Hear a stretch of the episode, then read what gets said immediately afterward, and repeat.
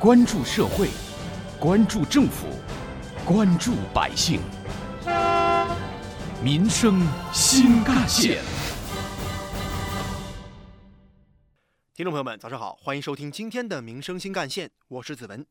二零一五年，杭州市人大制定了《杭州市生活垃圾管理条例》，条例实施以来，有力的推动了三化四分生活垃圾治理格局的形成，在改善城乡环境、保证公民健康、推动经济社会可持续发展的方面发挥了积极作用。它也是全省最早关于生活垃圾管理的地方条例，是典型的规范地方性事务的法规，具有较强的地方特色。条例自二零一五年十二月一号实施以来，截至目前，全市开展了垃圾分类生活小区三千四百一十三个，分类覆盖范围稳步拓展，分类质量持续提高，生活垃圾增长量保持在百分之三以内，无害化处理达到了百分之百。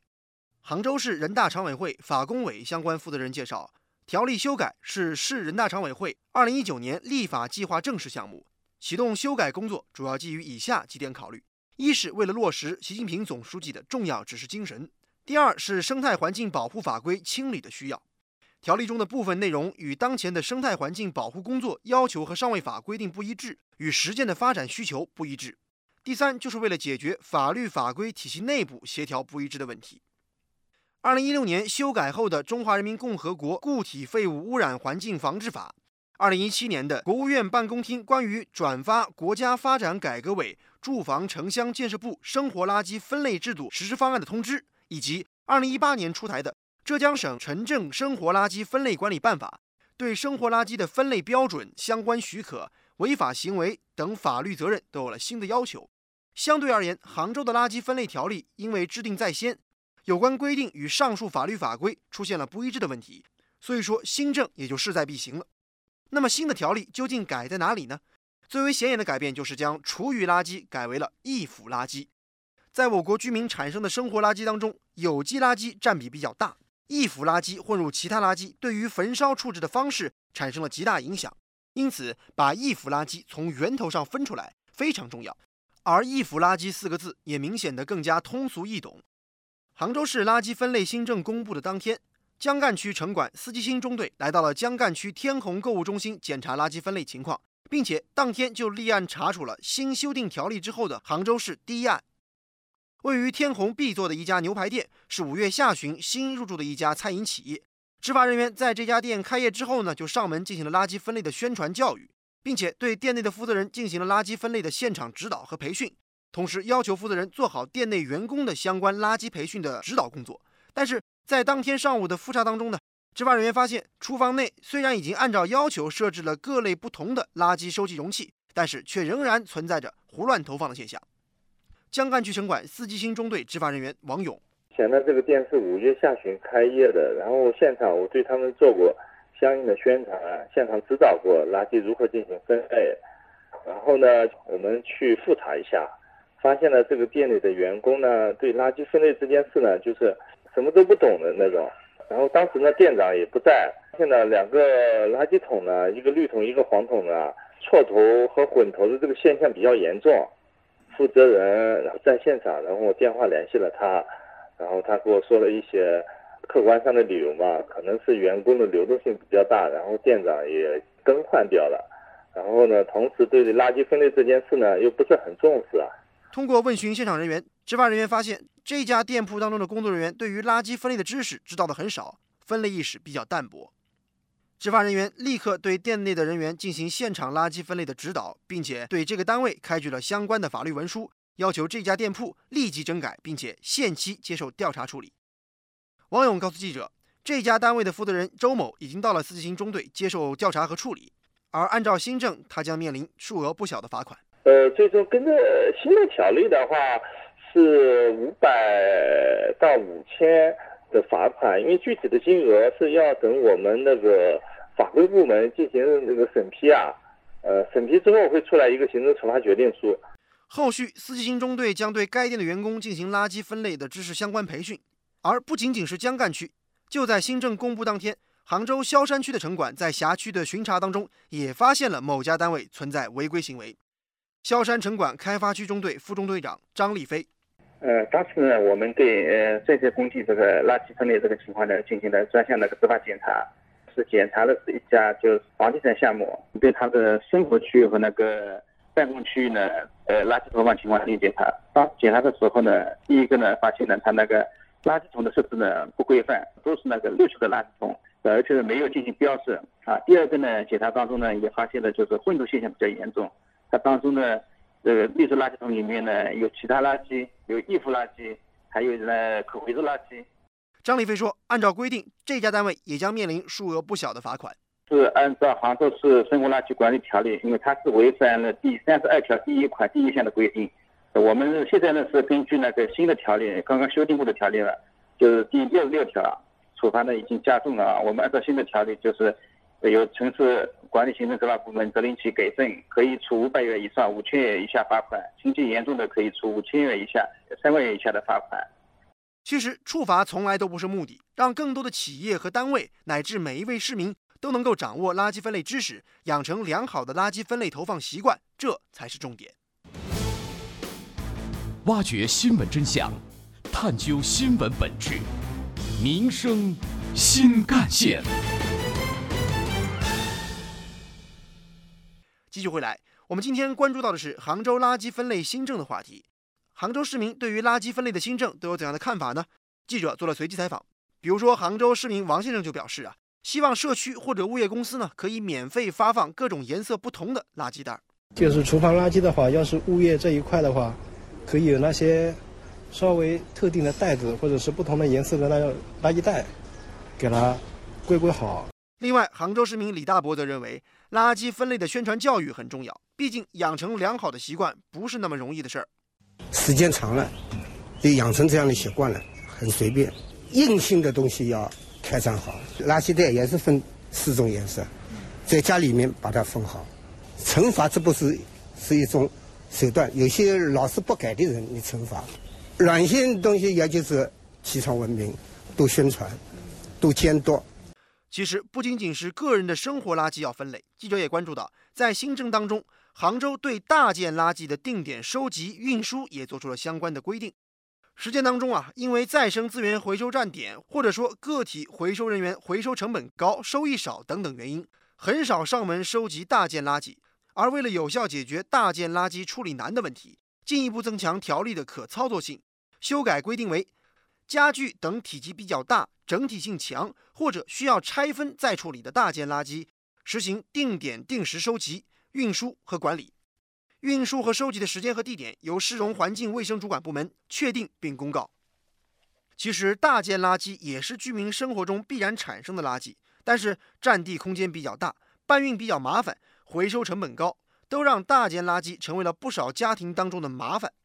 那么说起城市当中的大件垃圾怎么样变废为宝的话题，人民网最近报道过一篇关于宁波市的一些具体做法。比如说，在接受媒体记者采访时，宁波供销再生资源科技有限公司 CEO 闵亚军就说啊，除了普通的生活小区，大件垃圾还可以来源于办公楼、商业中心、学校等等。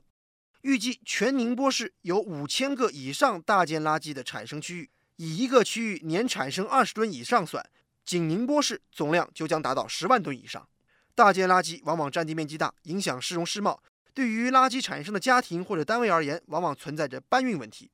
而大件垃圾主要有以下成分，比如说沙发的话，可能会由棉、布、皮、人造革等材料组成；而床垫一般是由海绵、棕、板、弹簧等制成；凳子呢，一般就是金属等复合材料制成的。另外还有门窗、木头、金属等等。目前来看，大件垃圾的回收途径主要是分类拆解、综合化利用。比如说，木头可以做燃料，而其他的金属、海绵、布料、皮料都可以回收再利用。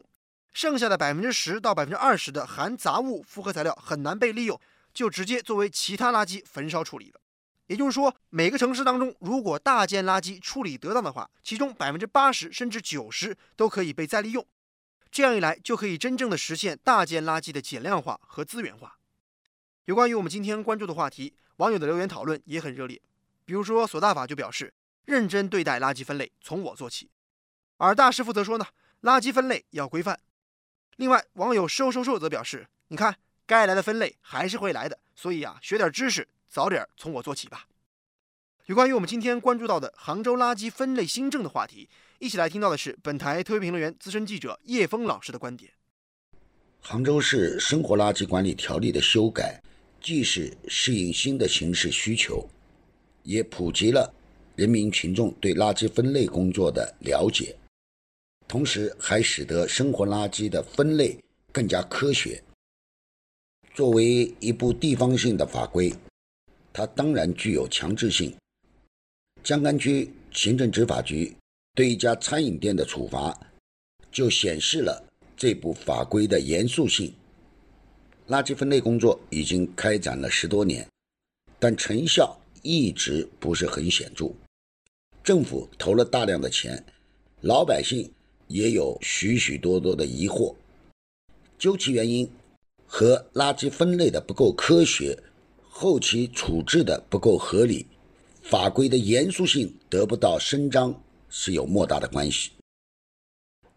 有人说，新条例出来以后，会对不按照地方性法规办事的组织、单位、个人实行更加严厉的处罚，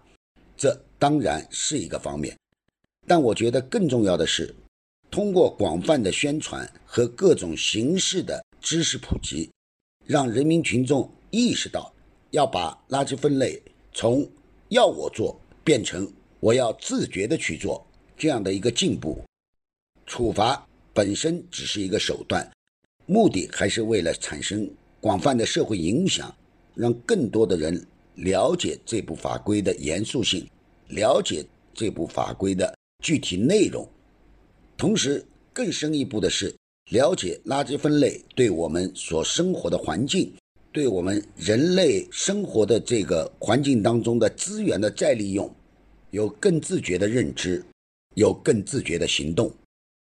从这方面讲，我觉得老百姓当然也应该管，特别是住宅小区啊，一些居民集聚地啊，我觉得是可以去加大宣传和巡查的力度。